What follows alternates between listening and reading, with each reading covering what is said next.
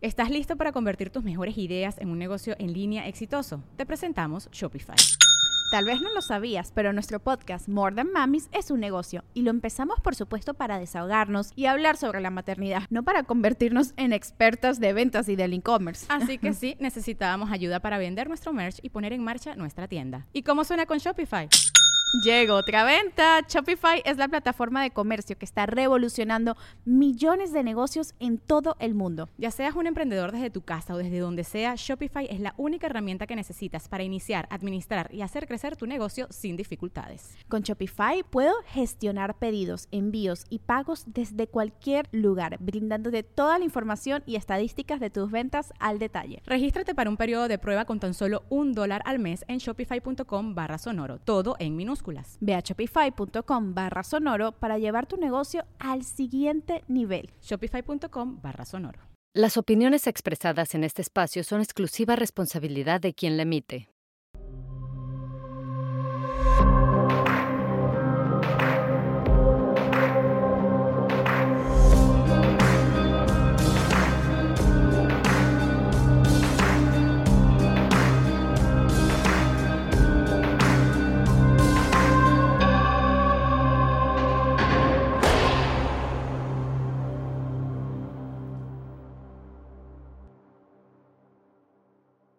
Bienvenidas, bienvenidos a un capítulo de análisis especial de penitencia y hoy va a estar muy interesante porque seguramente ya terminaron de ver los cuatro capítulos que sacamos sobre todos los temas que tienen que ver de salud mental y imputabilidad en personas que están en la cárcel. Personas que han cometido un delito pero que tienen un trastorno eh, psicológico que hace que tengan una realidad quizá alterna y por ende ante la ley se les juzga como inimputables.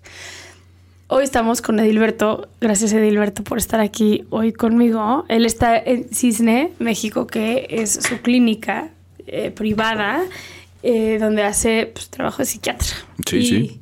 Y me encanta porque vamos a hablar de salud mental. Son temas tan tabús, eh, los de la salud mental, que, que, que quiero empezar por, por ahí. A ver, literalmente no sé eh, por dónde empezar porque hay tantos temas que quiero abordar, pero la inimputabilidad. ¿Cómo, ¿Cómo podrías descifrarle a la gente que entienda el concepto de la inimputabilidad? Eso tiene que ver, y bueno, qué bueno que se tocan estos temas. Los problemas de salud mental son increíblemente frecuentes en general.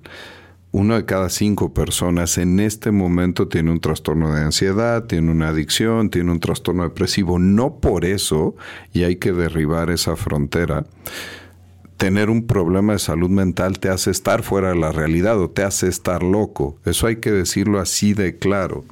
Pero hay algunos padecimientos que tienen una gravedad tal en el órgano en el que te hace tener contacto con el mundo, que es el cerebro, que te saca de la lógica, te saca de la realidad y te saca del contexto de lo que pasa todos los días. Cuando están en esos momentos y cuando se comete un crimen es que legalmente se abrió el término de inimputabilidad, pero es justo para esos casos. Hay que diferenciar, no hay que pensar que todos los problemas de salud mental, a veces las series, las películas en la televisión, pareciera que una línea clásica de los abogados es, si yo demuestro que estás enfermo de algo, entonces ya no va a ser el delito cargado a ti. Hay que pensar que hay condiciones especiales y resumiéndolas muy clarito es cuando tu estado no está en el contexto de juzgar como alguien que está psicótico, es alguien que tiene alucinaciones y que tiene ideas fuera de la realidad, o como pasa con las personas con demencia, que son los que su cognición no los hace juzgar su capacidad intelectual de ese momento no los hace juzgar bien el mundo. ahorita tenemos a la mano el caso de Bruce Willis, ¿no? Tiene una demencia frontotemporal en el nivel que él está avanzado ahorita. Él no es capaz de votar, de tomar decisiones, de comprar cosas, de gastar, porque ya no está en uso de sus capacidades. Ese sería el término de inimputabilidad. Ok. Ahora, vimos casos que están relacionados con esquizofrenia. Sí. Vimos casos que vimos que están relacionados con eh, depresión severa. Vimos episodios psicóticos, eh, vimos... vale, Me gustaría ir tema por tema para entender qué es lo que pasó en la psique de esa persona cuando hay un trastorno de este. El primer capítulo fue Luis Alejandro, Sí. eh, que todos ya lo vimos, que es una persona que falta con que veas tres minutos para entender que está completamente fuera de la realidad. Correcto. Él está diagnosticado con esquizofrenia. ¿Me ayudarías a entender qué es la esquizofrenia y cómo funciona y qué efecto tiene en las personas? La esquizofrenia es una de las enfermedades reinas de la psiquiatría, probablemente con las que se fundó. Le pasa al 1.6% de la población mundial, no es tan frecuente. Generalmente da un poquito más en hombres, eh, en edades, en hombres entre los 15 y los 25, en mujeres entre los 25 y los 30. Y empiezas por eh, tener un diálogo interno increíblemente más rico que tu diálogo externo. Tu atención y tu concentración se centran en tus pensamientos y no en lo que está pasando afuera. Constantemente nos los llevan a consulta a los 14, a los 15, a los 18, porque piensan que tienen déficit de atención, porque no se concentran en clase. Y ahí es donde empiezan ya con confianza a manifestar estas ideas delirante. Delirante quiere decir que no está sujeto a la lógica y que está todo el tiempo persistente en tu cabeza.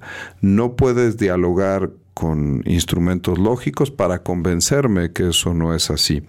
Entonces yo estoy pensando que mis vecinos me eh, penetran en mi mente y pueden absorber mi pensamiento y entonces ellos saben que estoy pensando. En la esquizofrenia estas ideas delirantes son tradicionalmente poco estructuradas. Si trataras de encontrarle sentido e historia a esa idea, oye, ¿y por qué tus vecinos estarían interesados? ¿Qué tienes tú de especial? Que tus vecinos están interesados en tu pensamiento. La verdad es que difícilmente te contestaría. Muy frecuentemente las ideas son de daño y de perjuicio, algunas místicos religiosas y de poderes, y donde ellos son en realidad un salvador que, que pueden cambiar al mundo. No son maníacas, no son grandiosas, son de un contenido religioso. Eso les va desorganizando su carácter y les va desorganizando su lógica y su voluntad terminan por ser algunos que su lenguaje es difícil. Pensemos a lo mejor en el homeless que va con un carrito de supermercado, que va guardando cosas y va con algunos perritos. Ese es el sentido máximo de estar separado de la realidad. Pero en este caso, por ejemplo, de Luis Ángel, están viendo a alguien, Luis Alejandro. Luis. Alejandro, con un contenido místico, eh, con una grandiosidad sobre que él tiene poderes que, los demás no, y sobre esta cuestión de daño, donde él responde en algunos momentos a esto. Como todas las enfermedades en medicina, tenemos grados leves, moderados y severos. Hay personas que tienen una afectación muy pequeña y hay otros que no. Los brotes psicóticos eh, en esquizofrenia son de gran agresividad y todos, 100% de ellos, tienen que ser tratados dentro de un hospital. No son cosas que se puedan tratar en un consultorio. A ver, te voy a frenar tantito para entrar un poco más en, en materia de lo que estás diciendo.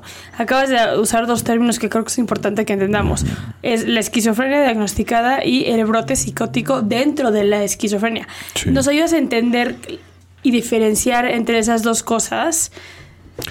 El, el tener esquizofrenia es una enfermedad crónica y degenerativa del cerebro. Hay que decir que se va comiendo poquito a poquito tus neuronas. Ahora los tratamientos frenan eso. Pero es como si habláramos de alguien con diabetes. ¿No está sano? No. Se toma sus medicinas, se inyecta su insulina, va a su doctor, hace dieta, ejercicio, no le ves nada diferente que alguien más. El esquizofrénico puede estar en contacto con el mundo, puede hacer un trabajo, puede tener buen contacto con su familia. El brote psicótico es como alguien con diabetes que llega a las urgencias del hospital con 500 de glucosa que ya lo tienes que internar en terapia intensiva. Esa es la exacerbación de la esquizofrenia, cuando las alucinaciones y las ideas delirantes son tan intensas que no puedes estar por tu seguridad y por la de los demás, no puedes estar sin una contención especial. ¿Todas las personas que tienen esquizofrenia tienen o pueden llegar a tener brotes psicóticos? Sí. El 100%. Todas lo pueden tener, no todas lo hacen, la posibilidad está. Y todo está en el manejo de la esquizofrenia como tal. Ahora lo moderno es que ahora detectamos a los chicos en prodromos de esquizofrenia. Prodromo es como cuando te va a dar gripa. Tengo el cuerpo cortado, tengo tantita fiebre, pero ni siquiera tengo mocos. Y ahora detectamos a los jóvenes, y ese es uno de los retos ahorita en investigación, detectarlos en prodromos cuando te los llevan al consultorio así de jóvenes. Cerebros poco lesionados, donde los tratamientos evitan el deterioro y evitas estos brotes psicóticos. Ese es el momento actual de la enfermedad. Estos casos que estamos viendo tienen que ver con personas que no se detectaron así, que se detectaron hasta el brote psicótico, hasta que cometieron un crimen y de ahí se les hizo el diagnóstico. Que un poco es muy tarde. Eso ahora es muy tarde. ¿Cómo se da la esquizofrenia? ¿Es un tema de nacimiento? ¿Es un tema de uso de sustancias? ¿Cómo, cómo es que alguien...? Eh, eh, está bueno aclararlo. Si hay una facilitación genética, si uno de mis padres tiene esquizofrenia, del 1%, yo llego a tener entre el 10 y el 20% de posibilidades de tenerlo. Si mis dos padres tienen esquizofrenia, tengo por ahí del 30 o del 40%. Si mi gemelo idéntico tiene esquizofrenia, tengo el 100% de posibilidades de tener esquizofrenia. Esto para entender que hay una facilitación genética, no una obligación genética de tener la enfermedad. Y muy frecuentemente, ojo, estábamos hablando de las edades de debut, 15, 20, 25. El debut termina dándose con la exposición a sustancias, a marihuana sobre todo. Hay una relación muy grande entre inicio de consumo de cannabis y que se desate la esquizofrenia. Ojo, el cannabis no te causa la enfermedad usar marihuana te puede desencadenar algo que si no hubiera pasado en cinco años probablemente. Y que el fondo bioquímico, hay algunas alteraciones anatómicas muy leves, muy sutiles que tienen los cerebros de estos pacientes, pero el fondo bioquímico es un exceso de dopamina, que es la sustancia en sitios muy reales y normales del cerebro, que es la que te da placer, pero en estos sitios es la que te despega de la realidad, te da las alucinaciones y las ideas delirantes. Todo lo que te excita la dopamina, las anfetaminas, la cocaína, el moli, te puede despegar en niveles de dopamina para debutar en esquizofrenia. Wow, ok. El segundo caso fue eh, de un hombre que mató a su hija, a su esposa, iba a matar a su hijo también. Eh, aquí es un tema de depresión. Depresión severa todo el tiempo. Edilberto Chamos, estoy deprimida o me siento deprimida o está deprimido, pero al grado de un hombre que decide que vale tan poco la vida y su vida y él y él mismo como persona que prefiere matar a toda su familia y él para dejar de existir. Sí. ¿Qué, pasa ahí? Son situaciones distintas. La depresión es extraordinariamente más frecuente, le pasa al 10% de la humanidad. Hay 350 millones de deprimidos en el mundo en este momento.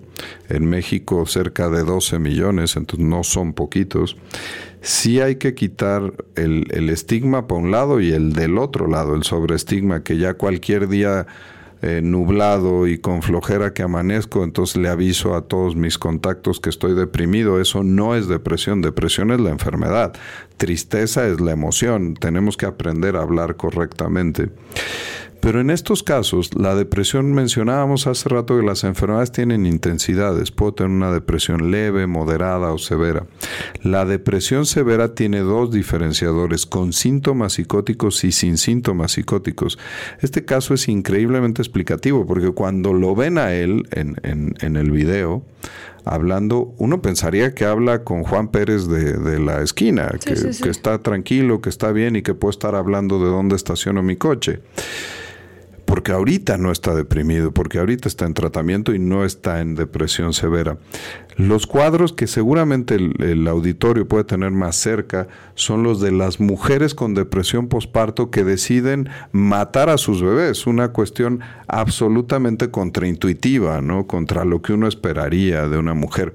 Eso es lo que pasa en la depresión severa con este identificador psicótico te despegas de la realidad como en la esquizofrenia, pero te despegas hacia el nihilismo, hacia el existencialismo, hacia el sufrimiento de estar vivo es tal que no vale la pena ni para mí y tampoco para los demás. Entonces este hombre, además de estar en un nivel de depresión que hubiera justificado niveles anteriores al que tuvo hacer un intento de suicidio, él mucho más allá se despega de esta realidad y dice, ¿cómo voy a dejar yo en este mundo a otras personas que yo quiero que sufran de lo que se sufre estar vivo? Entonces prefiero yo matarlos e inmediatamente me mato a mí, que parece que es la parte que, que ya no se concretó, ¿no? No para justificar, ojo, hay que entender que el hacer este movimiento y explicativo de, cómo pasa esto no es para decir, ah, bueno, tenía razón y qué correcto, y sí, yo a veces he pensado que el mundo es una mierda. Esto es mucho más eh, allá de eso. Cuando decimos fuera de la lógica es que esa es mi realidad y no acepto ningún juicio al respecto. De ese nivel, es la intensidad de la depresión que sufre este señor y este caso, donde verdaderamente lo único que le quedaba era actuar de esa manera. Imagínense eso ahora contra lo que te transmite en la entrevista, una persona completamente en sus cabales y bien cuando está en tratamiento. No dejo de pensar en el concepto del narcisismo, porque pareciera que en esas dos terminologías que acabamos de definir, que es el narcisismo y de la depresión severa, hay una cosa muy narcisista, ¿no? Yo, esquizofrenia, yo súper poderoso, yo súper importante, o mi, mi cerebro es mucho más inteligente o es mucho más interesante que todo aquello que me rodea. Y en este caso, el caso de una persona que dice el mundo es tan feo que no quiero que mis hijos y mi familia vivan esto, pero también es el mundo es tan feo que no quiero que ellos vivan sin mí. ¿Hay una cosa narcisista relacionada o nada que ver? Eh, en el fondo, eh, les mencionaba yo, la esquizofrenia es esto donde el mundo de afuera no es, es, el, es mi mundo interno. Y entonces no me importa que haya una guerra allá afuera, que haya un huracán me importan mis pulsiones, me importa la posibilidad de daño, me importa que hablen de mí, me importa que transmitan y que lean mi pensamiento. El fondo sí es un yo, y, un yo en términos psicológicos sí con cierto contexto narcisista, pero en el entendido del narcisismo de prefiero yo lo mío por sobre los demás, no aplica en estos casos. El que tiene esquizofrenia es alguien que completamente su mundo es el mundo interno, no es el de afuera, y el que está despegado psicóticamente en la depresión, es verdaderamente el grado máximo de pesimismo y de negativismo donde lo hago incluso, si lo quieren ver así, como un acto de amor, un amor máximo por los que quiero, que no quiero que vean lo jodido que yo la estoy pasando. Entonces es más por eso, no por un tema de yo soy tan importante que si yo me voy a ir de este mundo, entonces joden los demás y se van conmigo. Quiero también que nos metamos eh, esta, esta cuestión de no hay nada, porque ahorita que lo decías, me identifiqué cuando estaba yo con Luis Alejandro, era como, ¿cómo, cómo le demuestro? Le demuestro lo contrario a lo que está queriendo decir. soy una mujer atea, soy una mujer de ciencia, pero hay algo, pues, si yo te digo toca esta mesa, pues lo estás tocando y estás sintiendo algo en tu mano, ¿no? Sí. ¿Qué pasa en la cabeza de las personas esquizofrénicas que por más que trates de enseñarle con evidencia lo contrario a lo que están sintiendo, pensando, eh, lo que sea, no lo pueden tangibilizar como tal. Es que por eso es una enfermedad, si no sería una cuestión simplemente de diferencia de opinión, donde te puedes sentar en un café a discutir con amigos de quién vota por un partido y quién vota por el otro. Pero al final eso es una opinión. de ciencia, de... Esto es tu realidad. La realidad de Luis Alejandro es que él cree que puede mover los mares, él cree que puede mover el clima y esa es su realidad. Tú no lo puedes convencer a alguien, tu mesa, su mesa es que él puede hacer esas cosas. Realmente él, y, y, seguramente lo intentó en la entrevista, él trataba de convencerte de su realidad, porque es la que él tiene. La mesa que tú le estabas tratando de mostrar, esa no entra porque no está en su mundo. En su mundo está lo que él piensa. Pero hay momentos, porque mi pregunta es, hay momentos en los cuales podrías... Eh, o, hay alucinaciones puntuales. O, por ejemplo, si él me dice, es que yo soy el señor de los mares eh, y me puedo parar en el mar y dividir el mar. Sí. ¿Qué pasa si lo llevas físicamente al mar y le dices, divídelo? Él ve que lo está dividiendo, o sea, en su cabeza hay una alucinación. Seguramente no lo va a intentar, pero él va a creer que lo puede hacer. ¿Y no lo va a intentar por qué? Porque se terminan frenando. ¿Te acuerdas que yo te decía que sus ideas delirantes son desestructuradas? Tú lo estás juzgando como si hubiera toda una explicación sistemática detrás de esto. Ah, entonces Él es el Señor de los mares, entonces Él podría abrir el mar y cambiar la distribución geográfica del mundo y gobernar al mundo. Eso no pasa por su cabeza. Si tú te sientas a cuestionarlo un poco más, oye, ¿por qué demonios tienes este superpoder? Probablemente ni te conteste o te conteste con una cosa paralela que te va a dar una para respuesta y te vas a quedar igual. No hay un sistema en todo esto. No hay borracho que coma lumbre. Si lo paras adentro del mar y se está hundiendo, te prometo que va a nadar y se va a salir como un reflejo de sobrevivencia. Pero él va a seguir creyendo con todo el poder de su mente que él puede separar los mares. Pero no hay un sistema estructural. El error que uno comete con ellos es juzgarlos desde la lógica, desde la ciencia y desde el objetivo. Eso no existe en ellos. Por eso son inimputables. Ricardo, Ricardo fue, fue fuerte escucharlo a él porque él empieza con una serie de episodios eh, maníacos y depresivos, eh, con conductas muy puntuales que se fueron aumentando hasta que vio a su bebé recién nacido y alguien le dijo, un dios, le dijo que su bebé era el diablo y golpeó a su bebé recién nacido hasta matarlo porque era el diablo.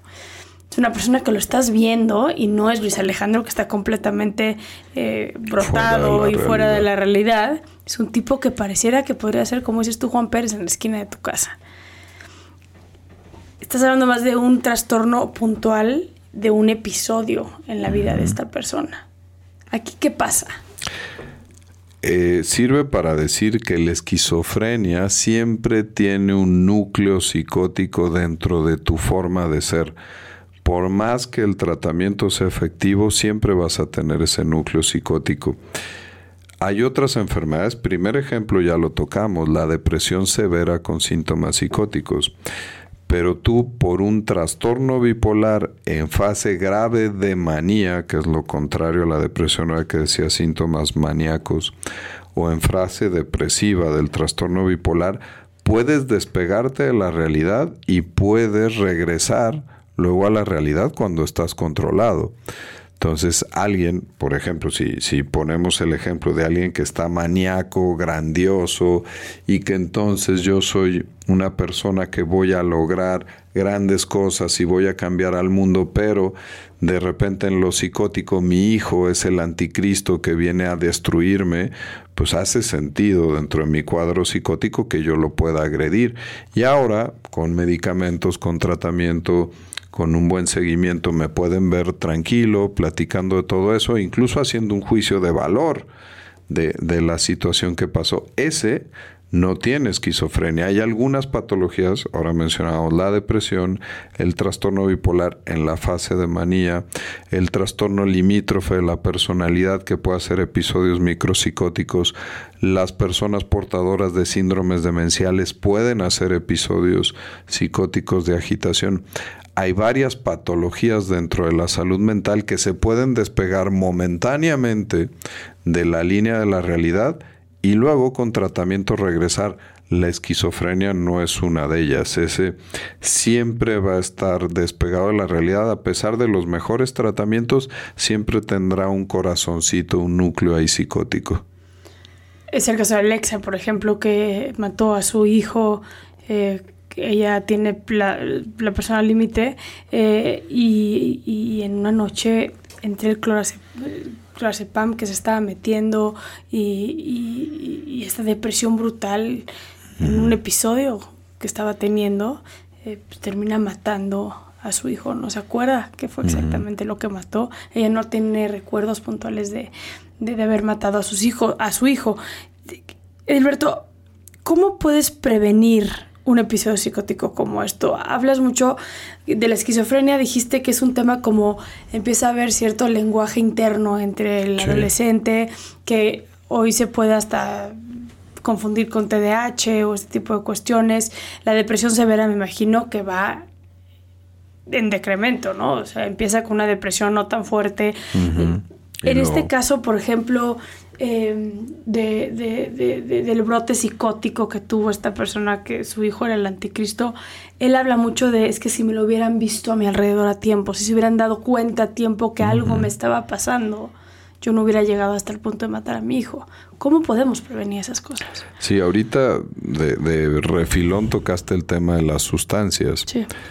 Eh, hay que decir que dentro de los padecimientos de salud mental está el, abuso de sustancias. Todas. Eh, alcohol, marihuana, nicotina, cafeína, eh, cocaína, fentanilo para arriba. Y estas pueden despegarte de la realidad. Entonces, por ejemplo, ahora que decías el caso de Alexia, ok, por tener trastorno limítrofe de personalidad tienes el potencial de hacer episodios micropsicóticos. Si encima de eso abusas de sustancias, la posibilidad de que entres en este cuadro psicótico o confusional es tan alta que puedes exponerte a este tipo de situaciones. ¿Cómo prevenirlos? El tema no es cuando ya estás ahí. Ese es de ese tipo de prevención que no funciona, ¿no? Es, ¿cómo hago para que el borracho estando en la cantina no tome? Pues no, no, me ayudes, compadre, ¿no? El tema es, primero, concientización, lo estamos haciendo ahora, saber que las enfermedades de salud mental están y que son las que más deterioran la calidad de vida de las personas. De repente nos paramos a pensar, puta, los infartos, el cáncer, la esclerosis múltiple, qué jodido, ¿no? Qué jodida es la vida. no, lo que más te jode la vida a nivel de medición de satisfacción es la depresión.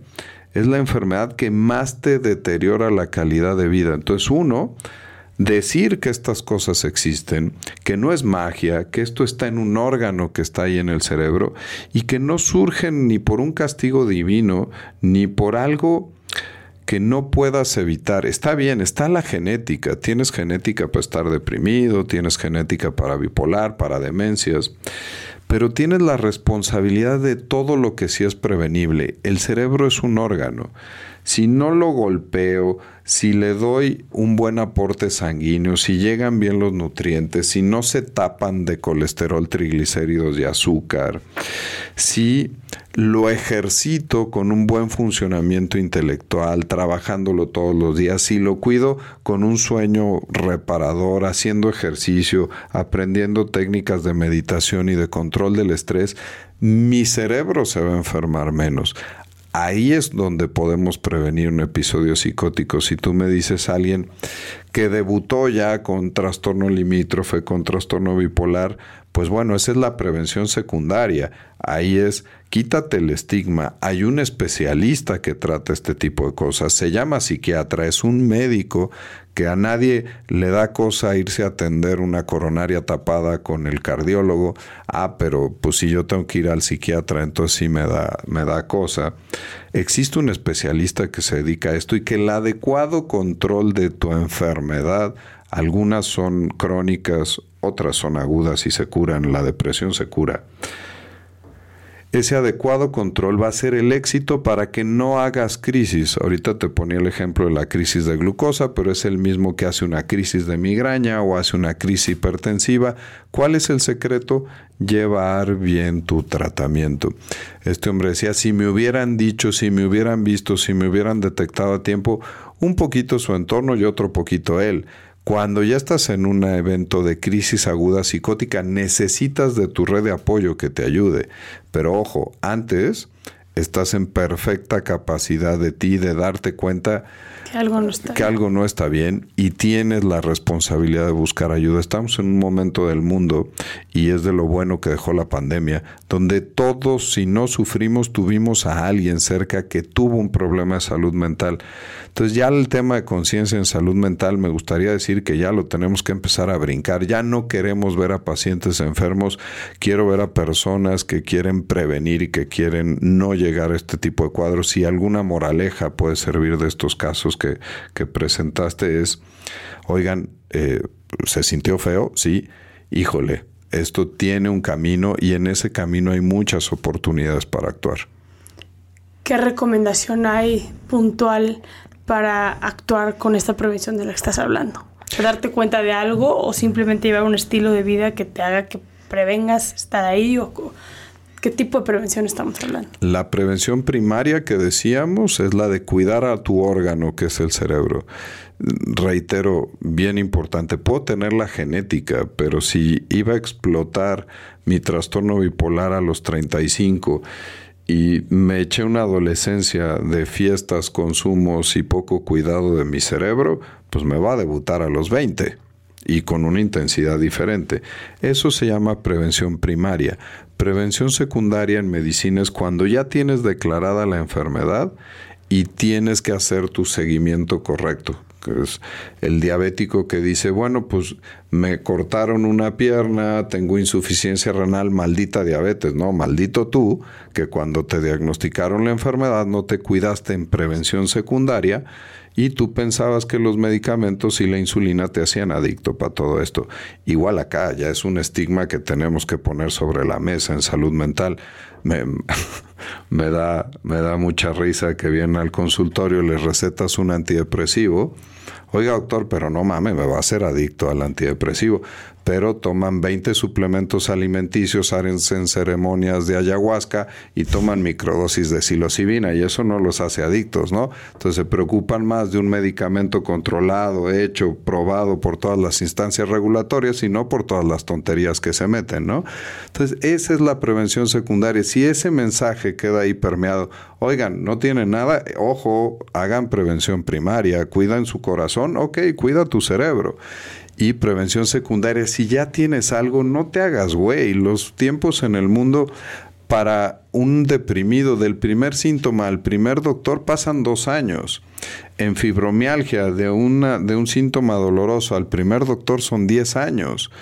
En, esquizofrenia andan por ahí de 4, en bipolar andan 4.2. Entonces, ese es el nivel de retraso que tenemos en el estigma para buscar la ayuda en salud mental. Eso ya lo tenemos que quitar. Ahora, tengo que hacerte una última pregunta porque yo llevo 17 años caminando a las cárceles del país y conociendo diferentes perfiles de personas privadas de la libertad.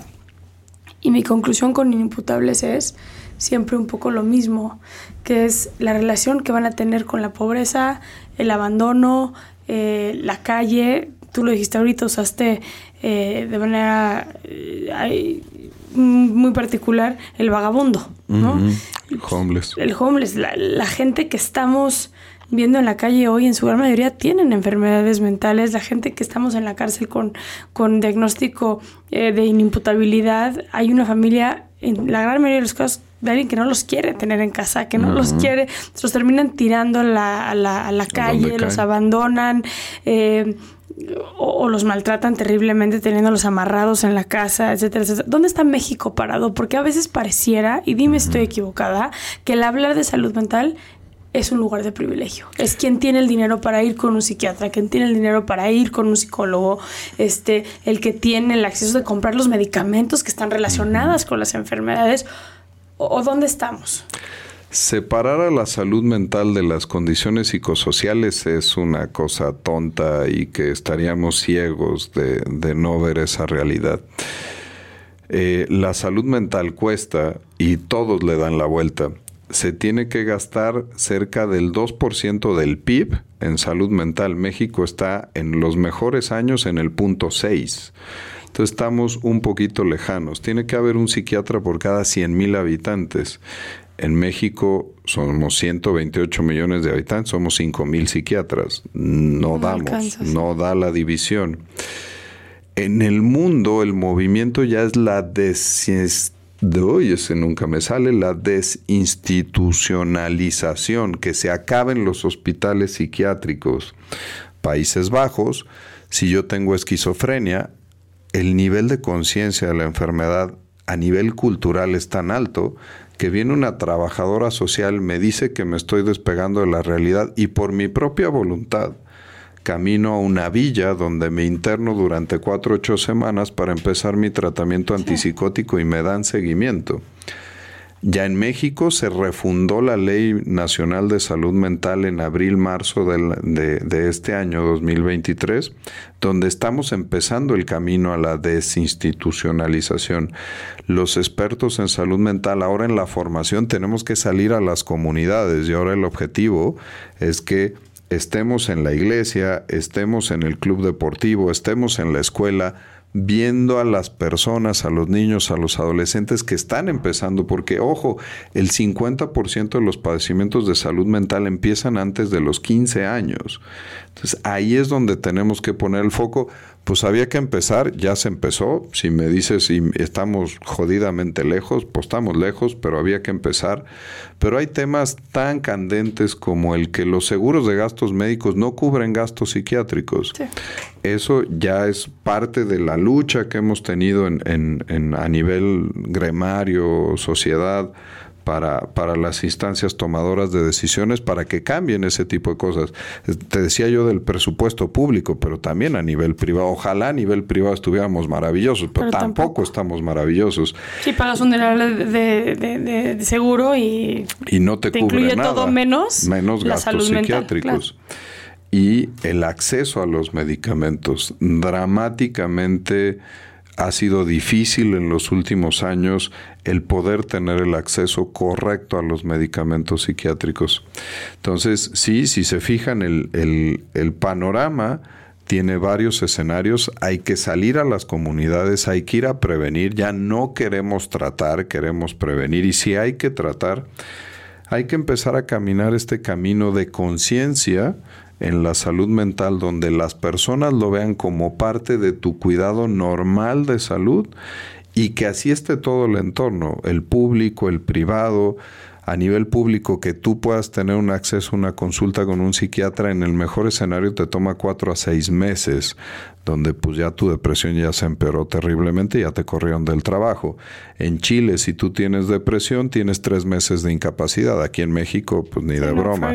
ni uno. Entonces, ya está, ya se está caminando ese tema. Estamos en, en, en armonización con otras leyes a nivel mundial, pero estamos en proceso de...